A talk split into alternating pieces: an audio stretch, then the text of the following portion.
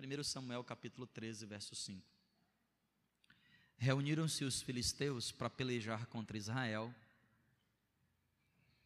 E nessa peleja havia dos filisteus, da parte dos filisteus, 30 mil carros, 6 mil cavaleiros, e o povo em multidão como a areia que está à beira-mar. Me ajuda a fazer um cálculo aqui, ó. Quantos carros? 30 mil. Em média, cada carro tinha quatro guerreiros. Então nós estamos falando de quantos guerreiros? 120 mil guerreiros. Mas existia 6 mil cavaleiros. Eu não lembro agora, no exército de Israel, qual era a proporção da cavalaria para a infantaria. Mas eu acho que era a proporção 1 para 6. Para cada homem montado, existia outros seis a pé na infantaria. Então, se nós estamos falando de 6 mil cavaleiros, quantos?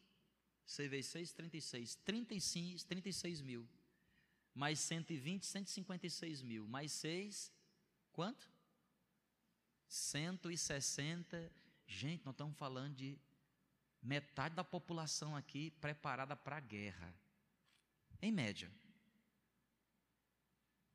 E subiram e se acamparam em Micmas, ao oriente de Bet-Avém. Vendo, pois, os homens de Israel que estavam em apuros, porque o povo estava apertado, esconderam-se pelas cavernas e pelos buracos, e pelos penhascos, e pelos túmulos, e pelas cisternas. Também alguns dos hebreus passaram o Jordão para a terra de Gade e Gileade. E o povo permaneceu com Saul, estando ele ainda em Gilgal. E o povo se encheu de quê? A melhor expressão é medo. Só aí mesmo, tá bom. melhor expressão é medo. Vamos ler só um versículo. É, por favor, capítulo 9, 1 Samuel capítulo 9, verso 21.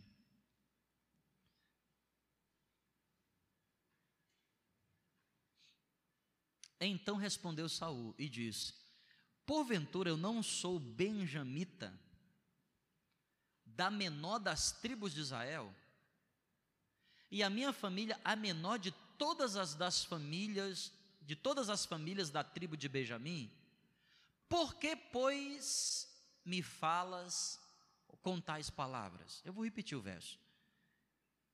Porventura não sou eu, Saul, da tribo de Benjamim, e a tribo de Benjamim é a menor das doze tribos, e a minha família, a menor de todas as famílias da tribo de Benjamim. Então eu sou o menor dos menores. Por que, Saul, tu estás falando comigo com tais palavras? E quais eram as palavras? Se você olhar os versículos anteriores do capítulo 9, Deus usou a boca de Samuel para levantar Saul como rei. Disse que ele iria governar. Deixa eu fazer mais uma oração, que eu preciso muito da graça de Deus para tentar fazer você entender aquilo que Ele me falou nesta tarde. Pai, é, muitas informações nesse texto, me dê graça para poder explicar o teu povo, muito mais do que os números ou as informações, mas que por trás dela nós possamos captar o que o Senhor quer fazer nessa noite para que a gente possa sair daqui abençoado por meio da tua palavra. Eu peço a tua ajuda em nome de Jesus. Amém. Amém, gente? Eu pedi para o Raildo, mandei no WhatsApp dele uma imagem. Eu vou pedir para você jogar para mim, Raildo, essa imagem. É, será que dá para poder pagar as luzes um pouquinho aqui no altar? Por favor. Deixa eu começar essa mensagem mostrando essa imagem Aqui na minha tela está bem resolvido, mas para você não está muito bem resolvido. Eu vou pedir para apagar um pouco a, as luzes aqui, e aí fica fácil. Isso, vai tentando que a gente. Obrigado. Ó, gente, o que é que vocês conseguem ver nessa imagem aí?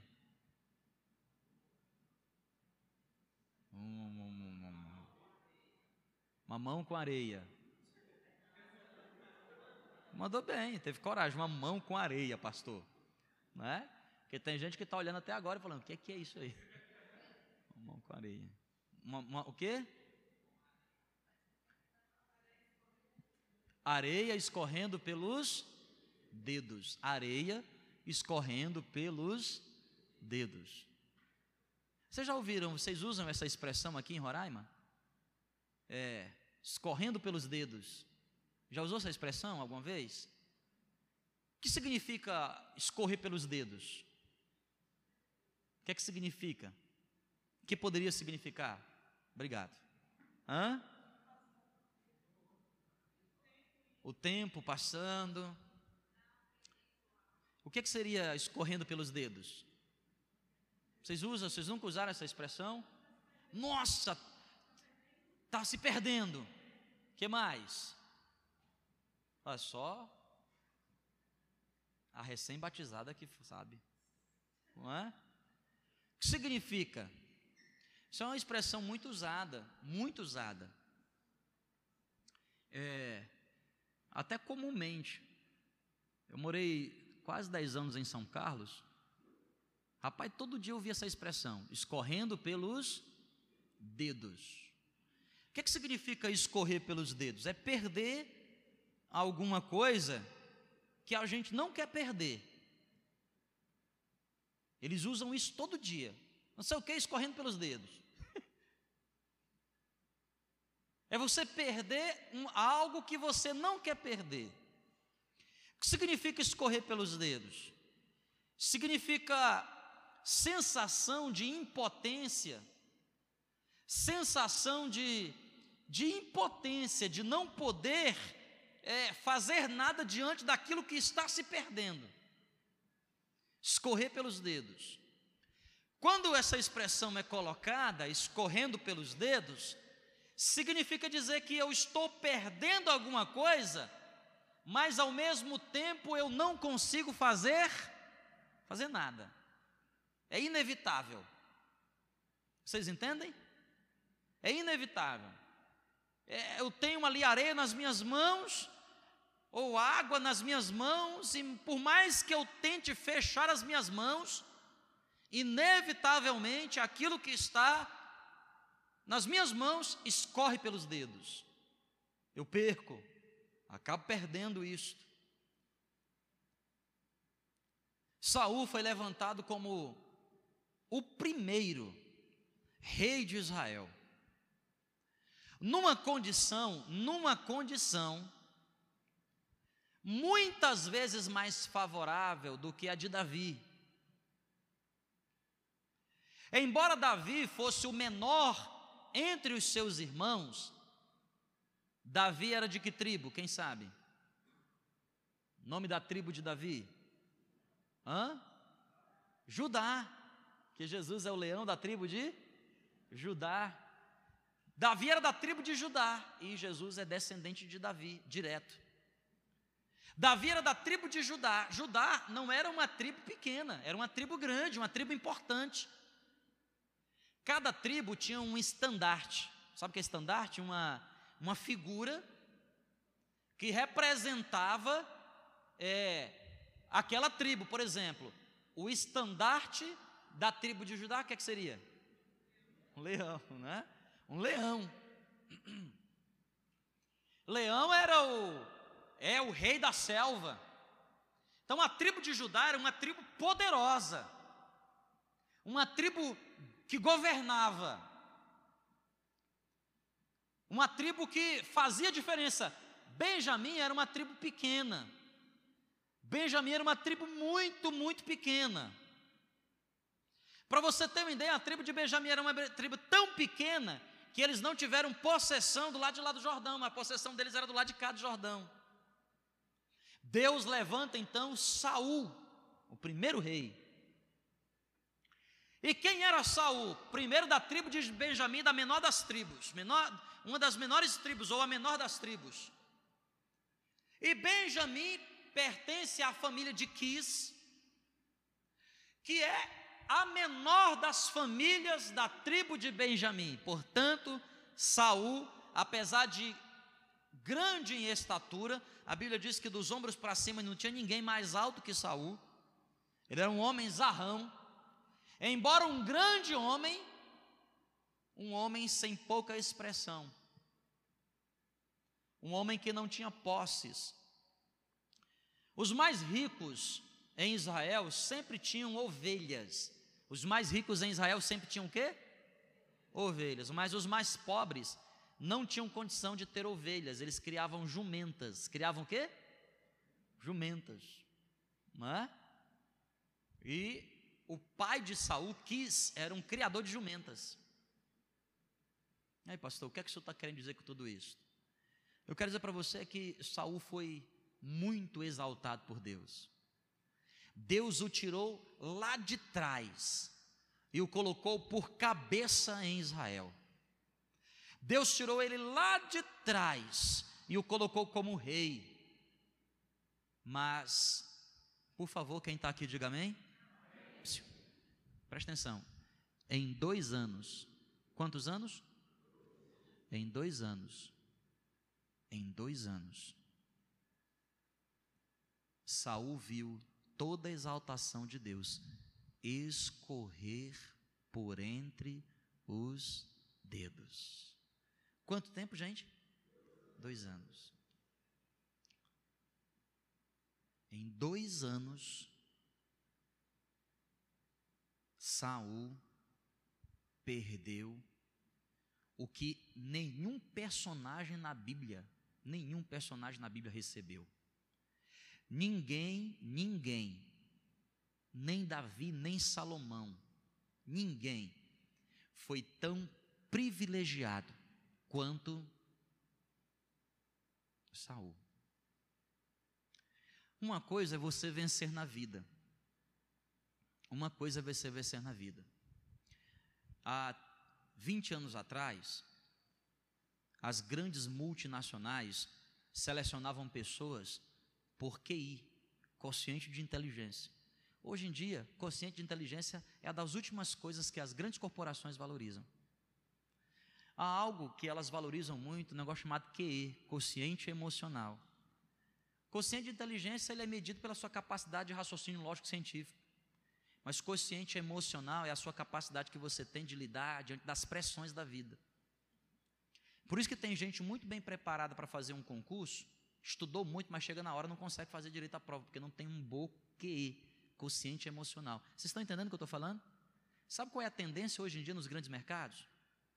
Ninguém mais trabalha com nem QI, nem QE. É um negócio chamado QX. Aí, pastor, eu vim para a igreja, palestra. O que tem a ver com o que eu vou falar? Sabe o que é QX? É, é, é delta, é diferença, é um negócio chamado gap. As grandes empresas medem o seguinte: quanto que esse cara conseguiu vencer na vida? Em outras palavras, o patamar que ele está e o patamar que ele veio. Às vezes você é uma pessoa que venceu muito na vida, mas você veio de plataformas elevadas. Vocês estão entendendo o que eu estou querendo dizer? Quem está entendendo, diga amém. Deus colocou Davi como rei, mas Davi via de uma boa tribo, de um patamar elevado.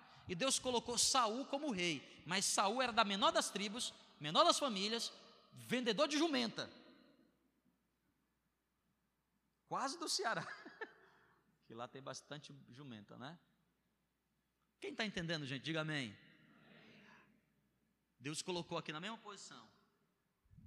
Davi, Saul. Mas Davi veio daqui. Olha a diferença. Olha o quanto que ele subiu. E Saul veio daqui. Olha o quanto que ele subiu. Nós chamamos isso de QX. Vocês estão entendendo? Davi, Saul foi um camarada muito privilegiado por Deus.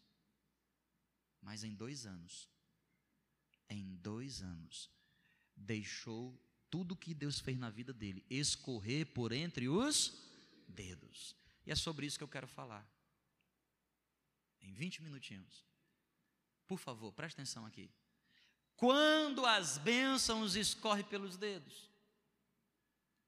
Quando Deus nos dá privilégios elevadíssimos e nós deixamos a bênção escorrer pelos dedos.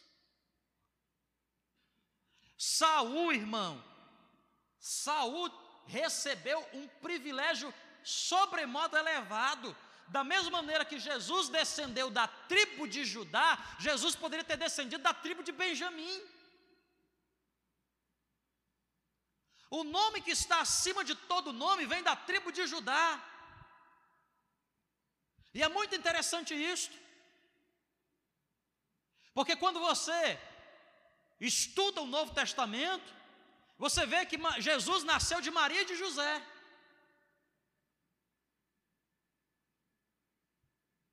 José da tribo de Levi, por isso um sacerdote, e Maria da tribo de Judá. Mas Jesus poderia ter exaltado a tribo de Benjamim. Saul perdeu a bênção, deixou a bênção escapar por entre os dedos.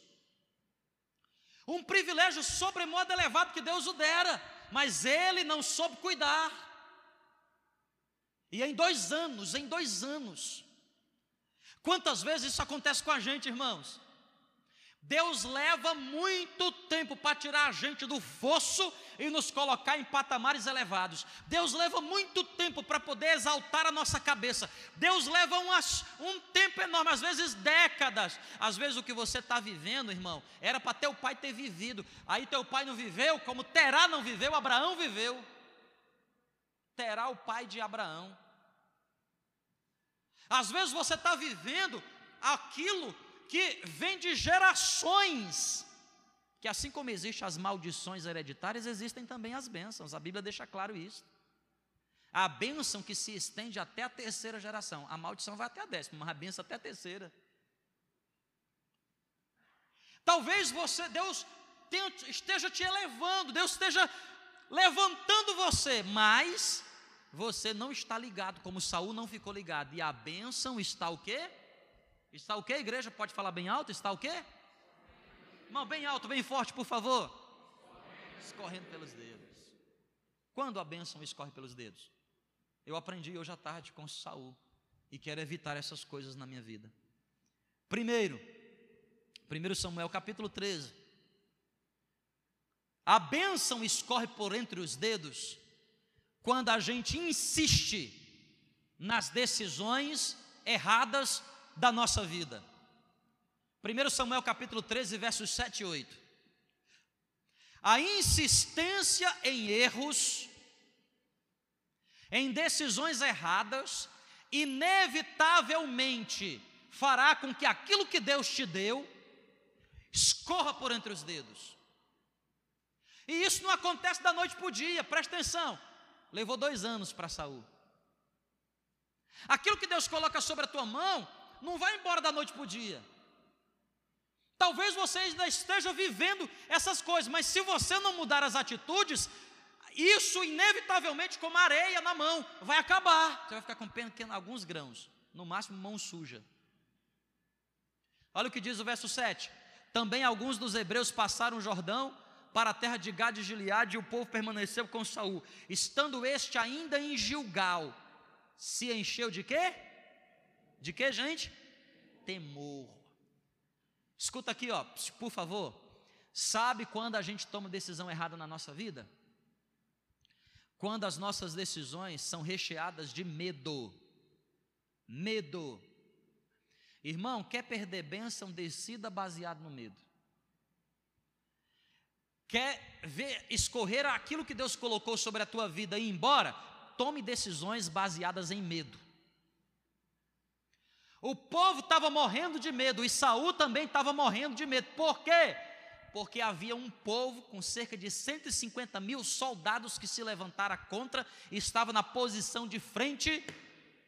E o profeta Samuel, o juiz Samuel, não aparecera em Gilgal para poder dar ordem de comando, porque Saul estava acostumado com aquilo que ele tinha que fazer, era esperar a ordem de Deus. Preparava-se sete dias o sacrifício, e Samuel vinha para fazer o sacrifício, e Samuel fazia o sacrifício diante do Senhor, e dava ordens para poder Saul ir ao ataque. Mas olha o que diz o verso 8, verso 8. Esperou Saul quantos dias? Segundo o prazo determinado por Samuel, mas Samuel não não vindo Samuel, porém, a Gilgal, o que aconteceu com o povo?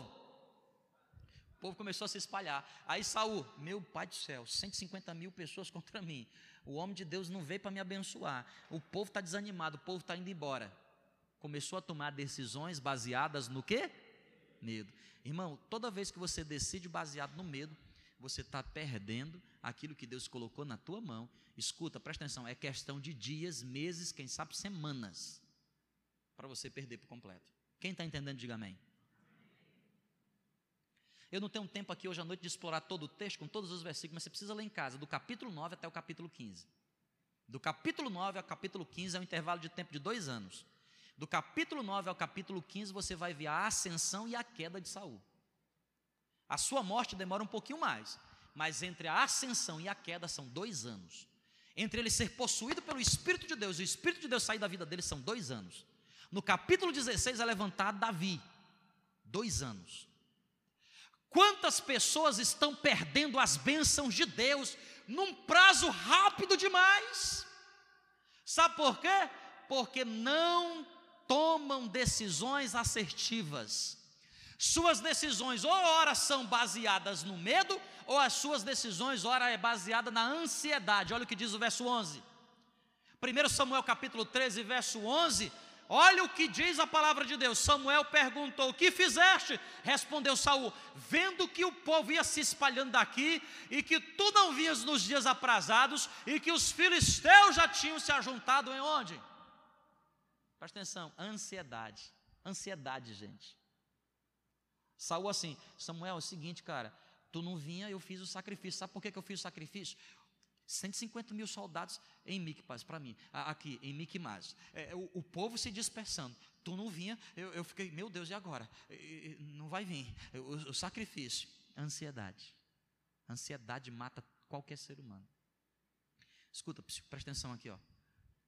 Vocês estão aqui, gente? Amém? Os dois maiores transtornos da nossa era: depressão, pânico. Depressão e o quê? As duas estão diretamente relacionadas com ansiedade. Depressão, a pessoa entra em depressão porque não sabe lidar com as pressões da vida e tem a ver com sentimentos do futuro. Não pense você que é com sentimentos do passado. Mágoa, amargura, essas coisas têm a ver com sentimento passado. Sentimento do futuro é ansiedade. Isso que eu gosto daquela canção que a gente está cantando aqui nos domingos. Ansiedade do futuro me consome todo dia. É isso que ela faz com a gente. O que será o, do amanhã da minha vida? Tamo, tem gente que está aqui me ouvindo, uma cabeça já está lá na sexta-feira. Está na sexta-feira. Tem gente que está me ouvindo aqui falando assim: Meu Deus, o café da manhã, oito e meia domingo, como é que vai sobrar para mim? É ansioso demais, irmão. É muita ansiedade. Sério. Tem gente que já está planejando o Natal. Tem. Com certeza tem. Tem gente que está uh, ansioso demais. E, meu Deus, e eu vou, será que eu vou casar? Ah, eu vou ficar para titia, eu vou casar. Tem um filho ou não tem um filho? Me que ansiedade. Ei, nós estamos ainda hoje na quarta-feira, irmão. 10 de maio, não é 10 hoje? Irmão, eu falar um negócio para você, ó. Se tem uma coisa que Deus me ensinou na vida, se tem uma coisa, é não ser ansioso. Irmão, eu sou, eu tenho tanta fui tão tratado nesse negócio da ansiedade que diante de Deus, é, acho que foi tratamento até demais, porque gera problema lá em casa. Porque eu esqueço de tudo, irmão. Domingo eu estava dando aula aqui, na IBD, falei, nem lembrava que domingo tinha ceia, nem lembrava. Porque eu não me preocupo mesmo, irmão. O mundo pode estar se acabando, mas tem um negócio que eu faço gostoso, irmão. Eu durmo, mas durmo gostoso demais. Eu durmo até o despertador tocar. e quando eu não tenho compromisso, até acordar.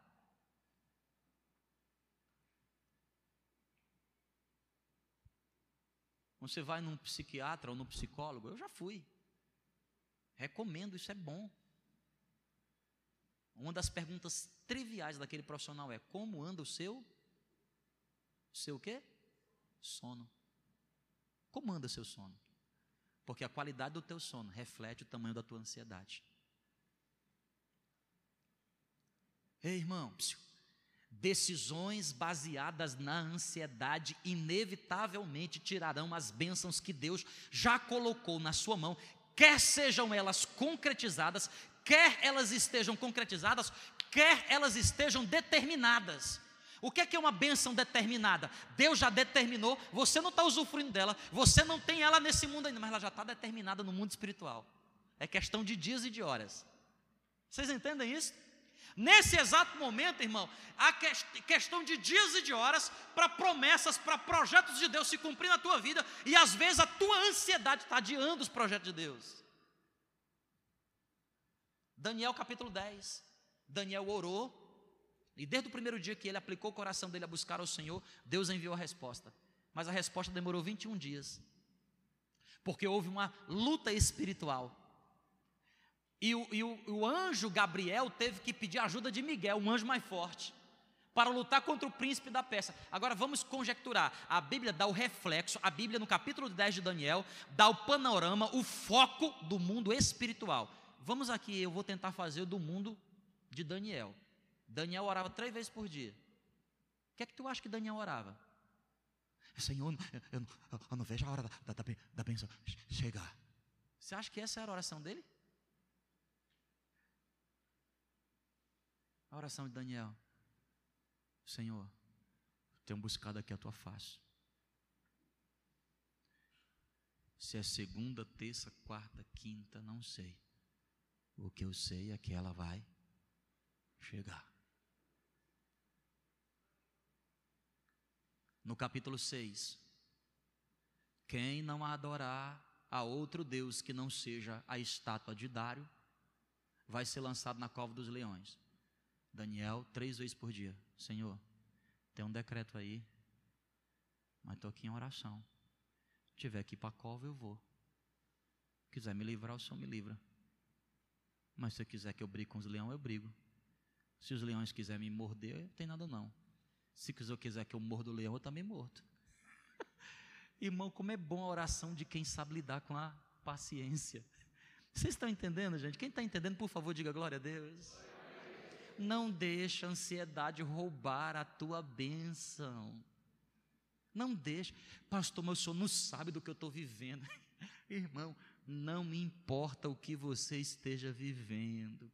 Pastor, o senhor não tem ideia da pressão. Amanhã é quinta-feira. Amanhã, pastor, eu, eu, pastor, amanhã eu só atende, pastor. Eu, eu, eu sou o primeiro, oito horas.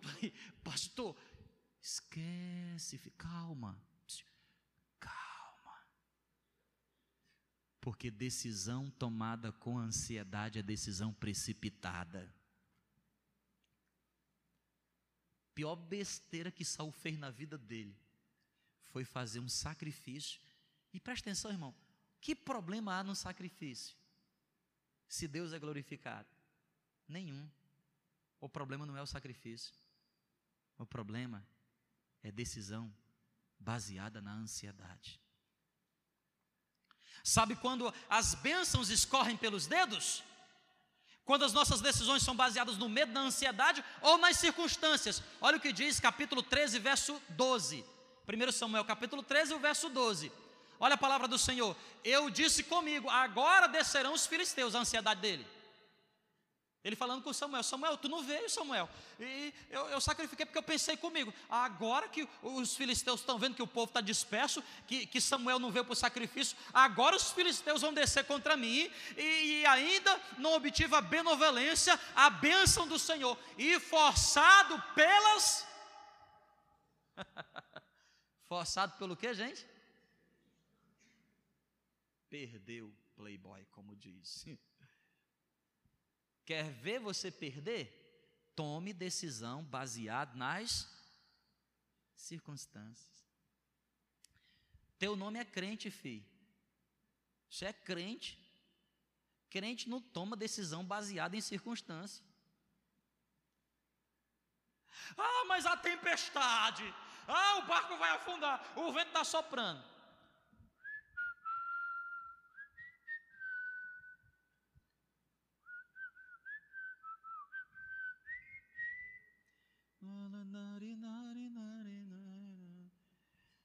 Enquanto pelo céu seu amor firme. Hã? O barco? Ah, está cheio d'água. Ai, meu Deus. E agora? O que, que eu faço? Quem está entendendo, diga amém. Decisão baseada na circunstância. Escuta, presta atenção que eu vou te ensinar o um segredo aqui espiritual, hein? Você vencer na vida. Hoje é a quarta da vitória. Você vencer. O diabo é especialista. Ele tem pós-doutorado. O diabo em circunstância. Se tem um bicho que tem facilidade de mexer os pauzinhos, o nome dele é o diabo. Porque o mundo jaz no Irmão, esse mundo é marionete dele. Aí ele conhece você desde o dia que tu nasceu, desde o dia que tu foi gerado, ele já sabe quem tu é. Conhece tua infância, teu jeito. Não sabe o que tu pensa, mas pelo teu olhar já sabe tudo. Pelo, pelo, pelo, pela tensão dos teus ombros, ele já sabe como é que você está. Aí o que é que o diabo faz? É isso aqui está fácil. Deixa eu forçar ele a tomar uma decisão baseada nas circunstâncias. Aí ele, dá, ele mexe os pauzinhos.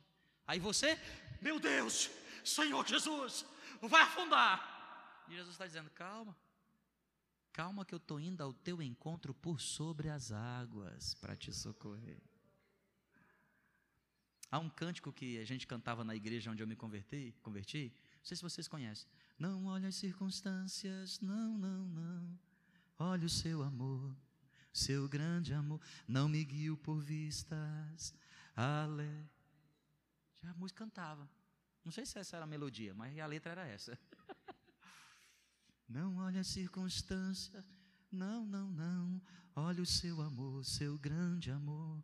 Não me guio por vistas, alegre estou. Ei, crente, não olhe as circunstâncias. Não olhe o que está do seu lado. Não olhe as coisas que estão acontecendo. Ei, eu não estou dizendo para você ser um alienado, mas se precisar, seja. Seja. Eu já fui chamado tantas vezes de alienado idealista, mitológico. Todos esses adjetivos, essas carapuças já botaram em mim. Se seja. Da Lua. Já me chamaram até de da Lua. Lembra que tinha uma novela do, da Lua? Ei, você é da Lua? Eu disse, eu sou da Lua. Sabe por quê, irmão? Eu aprendi uma coisa, presta atenção. Psiu, presta atenção aqui. Se você fica olhando muito para as circunstâncias, você nem vive, você não vive. Se você fica olhando para tudo que está ao teu redor, você não vive, irmão. Você não vive. Pastor, como é que você faz? Eu, irmão, se eu for ficar olhando para as coisas de igreja, irmão, eu nem vivo. Eu nem vivo. Então, eu não tomo decisão baseada nas circunstâncias, mesmo que a circunstância seja favorável. Aliás, quando ela é favorável, é que eu fico, é que eu acho mais suspeita. um negócio está acontecendo assim na direção, eu falo assim, esse negócio aí está meio estranho. Esse negócio aí, essa bênção está muito bênção. Sabe aquele negócio assim, esmola alta demais até o. Né? Se confia ou desconfia? Hã? Que negócio é esse daqui, Deus? Espera aí. Eu acho que eu estou em pecado, hein? Não é possível. Essa semana não teve uma pedrada. Meu Deus, essa semana não teve uma tempestade. Não. O que está acontecendo? Ai, meu Deus.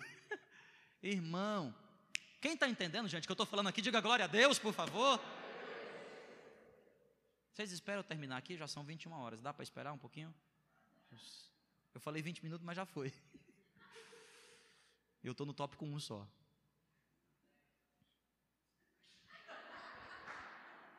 Que é que ele falou que eu não ouvi? Um de dez? É, pode ser.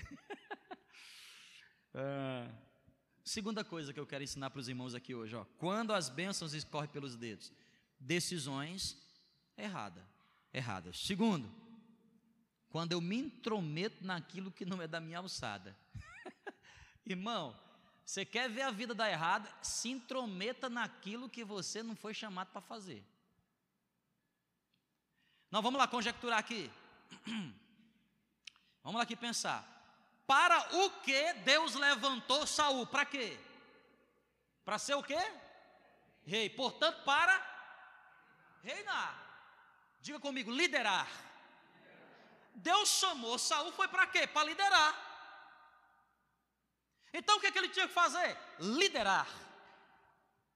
O líder tem que ser visionário, o líder é motivador. Foi para isso que Deus chamou.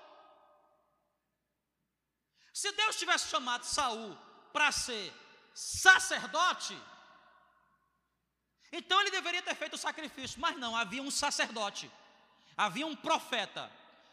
Quem tinha mais intimidade com Deus? Sa Samuel ou Saul? Samuel tinha mais intimidade com Deus. Mas Deus não chamou Samuel para ser o rei. Deus chamou foi Saul para ser o rei. Ah, ah, se você ler 1 Samuel capítulo 9, você vai ver algo impressionante. Samuel estava no auge da popularidade, irmão. Samuel era um homem respeitadíssimo. Só para você ter uma ideia, todo mundo que ia se consultar com Samuel, Samuel era tão respeitado que as pessoas levavam presentes para Samuel. Samuel era um homem riquíssimo. Em Gilgal, capítulo 9 de 1 Samuel, o povo estava reunido e todo mundo preparou um grande banquete. Samuel chamou o cozinheiro e falou assim: está vendo esse pernil aqui? Está vendo essa? Isso aqui põe a parte. Quando Saul, que estava procurando a jumenta dos, as jumentas do pai dele, encontra com Samuel, Samuel diz assim: Senta aqui comigo. E chama o cozinheiro e diz assim: Sabe aquela comida que eu coloquei à parte? Que todo mundo está achando que é para mim? Não é para mim, é para você, Saul. Saul foi honrado por Samuel na frente de todo mundo. Por quê? Porque Saul foi chamado para ser rei. Mas no capítulo 13 e no capítulo 15, Saul dá uma de sacerdote.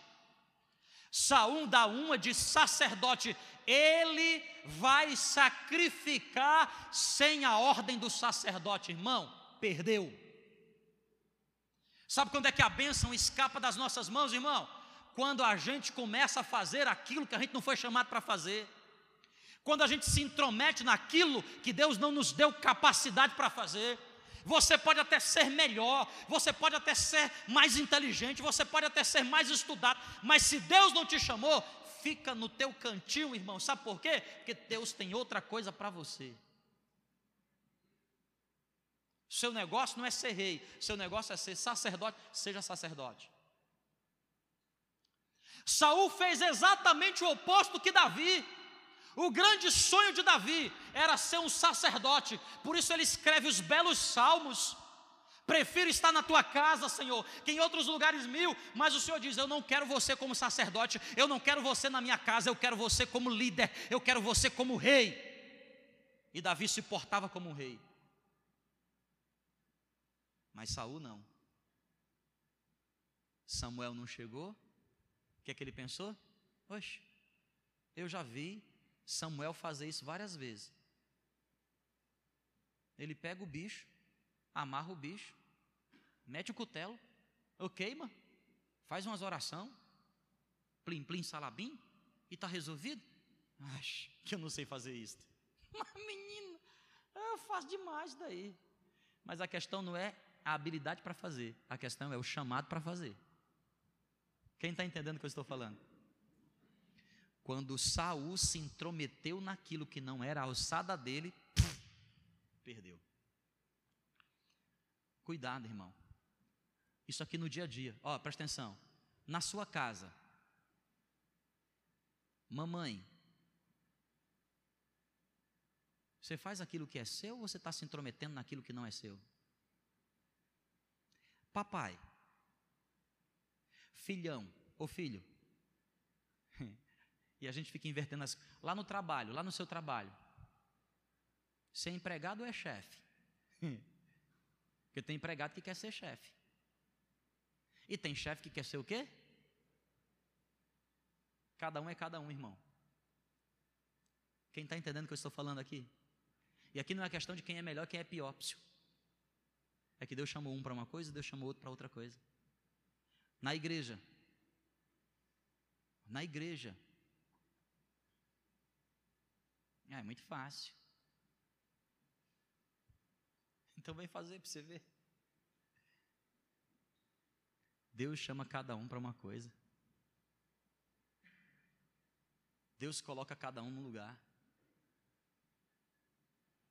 Quem está entendendo o que eu estou dizendo, diga glória a Deus. Não faça aquilo que Deus não te chamou para fazer. Olha, outra lição que a gente aprende com Davi.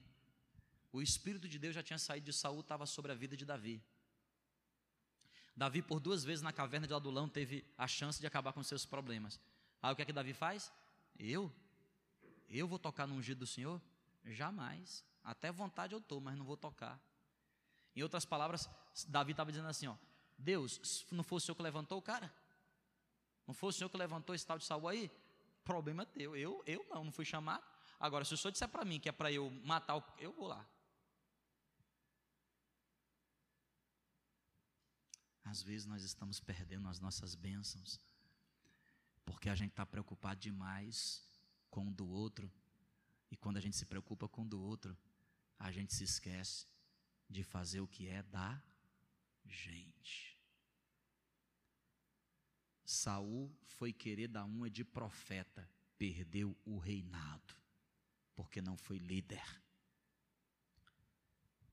Agora o que é que ele deveria ter feito? O povo, vocês estão se dispersando por quê? O homem de Deus não veio, está atrasado, sei lá o que aconteceu, mas nós não saímos daqui. Agora, povo, se vocês querem ir embora, podem ir tudinho. Eu fico aqui até o Samuel chegar. Postura de líder. Agora, líder que vai na cabeça dos outros. Ó, que vai na ideia dos outros. Que decide na ansiedade. Inevitavelmente perderá as bênçãos que Deus colocou nas mãos. Terceira e última coisa para a gente finalizar. Escorrendo pelos dedos. Quando que as bênçãos escorrem pelos dedos?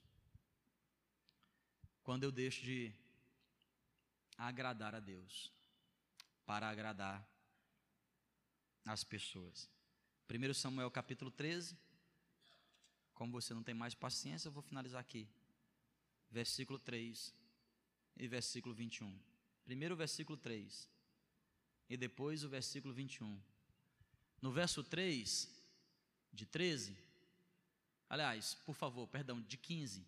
1 Samuel capítulo 15, verso 3. No, é, no capítulo 15, verso 3, olha o que diz. O Senhor chega para Saul e diz assim: Vai, pois agora e fere. E não lhes poupe nada, porém matará homem, mulher, meninos e crianças de peito, bois, ovelha, camelo e jumento. Mata tudo, mas olha o que diz o verso 21.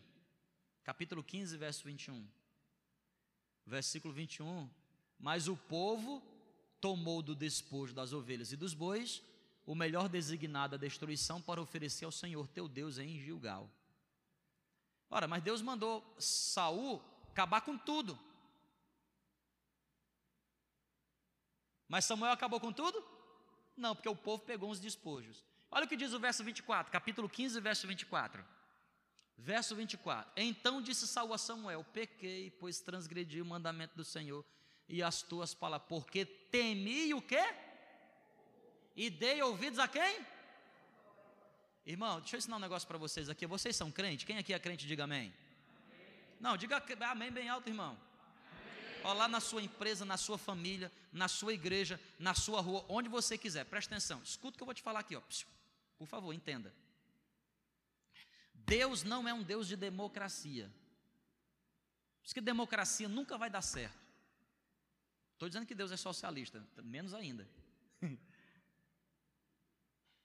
Sabe por quê, irmão? Porque Deus é teocrático.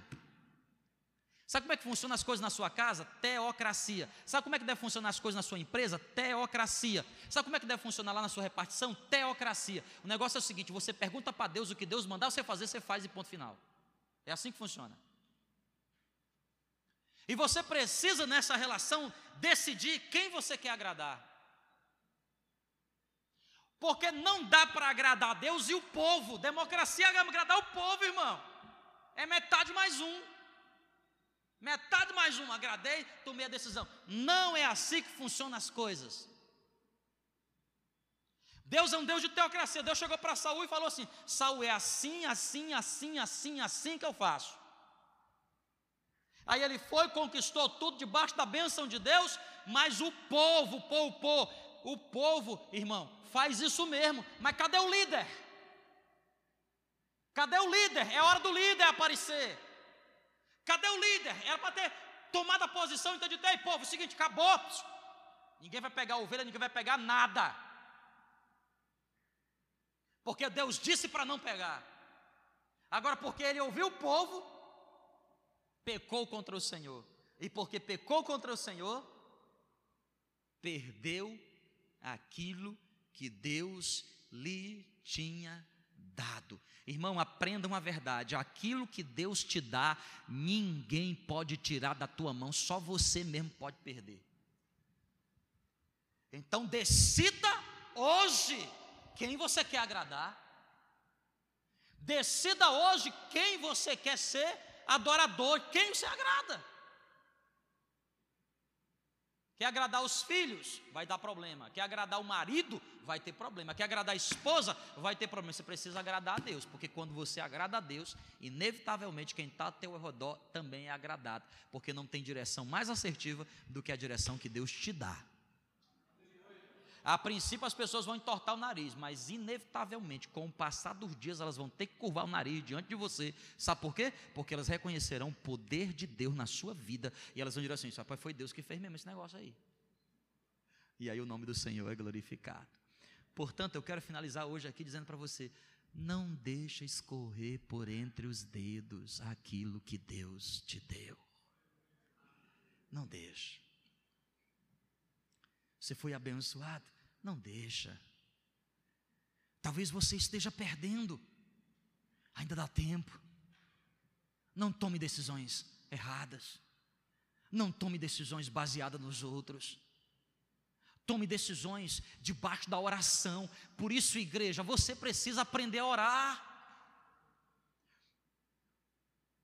Nós estamos aqui em oração, irmão, há mais de três meses, das seis às sete da manhã, irmão, um gato pingado de meia dúzia de pessoas que vêm orar. Você quer decisão assertiva para a sua vida? Venha para debaixo. E não adianta você inventar desculpa. Não, pastor, é porque eu, eu, eu entro cedo no trabalho. Tem um moço que dorme aqui na igreja. Vem acordar ele cinco da manhã. Que ele abre a igreja para você. Abre ou não abre, Renuí? Abre. Morrendo de sombra.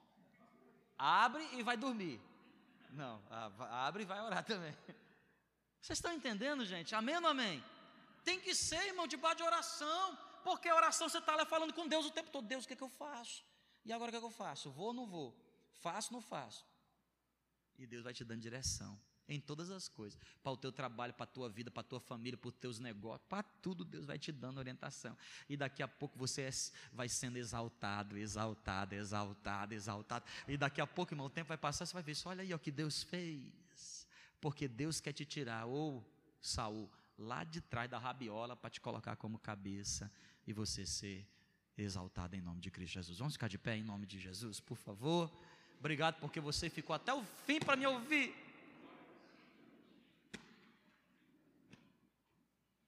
Eu pregarei aqui mais três horas, irmão. Porque eu sinto aqui a presença de Deus nessa palavra aqui para a nossa vida. Sabe por quê, irmão? E quando, eu vou dizer um negócio para você aqui que eu sou profeta nesse lugar. Quando eu sinto esse negócio, significa dizer que, ó, muitos de vocês estão perdendo as bênçãos de Deus. E Deus quer nos alertar.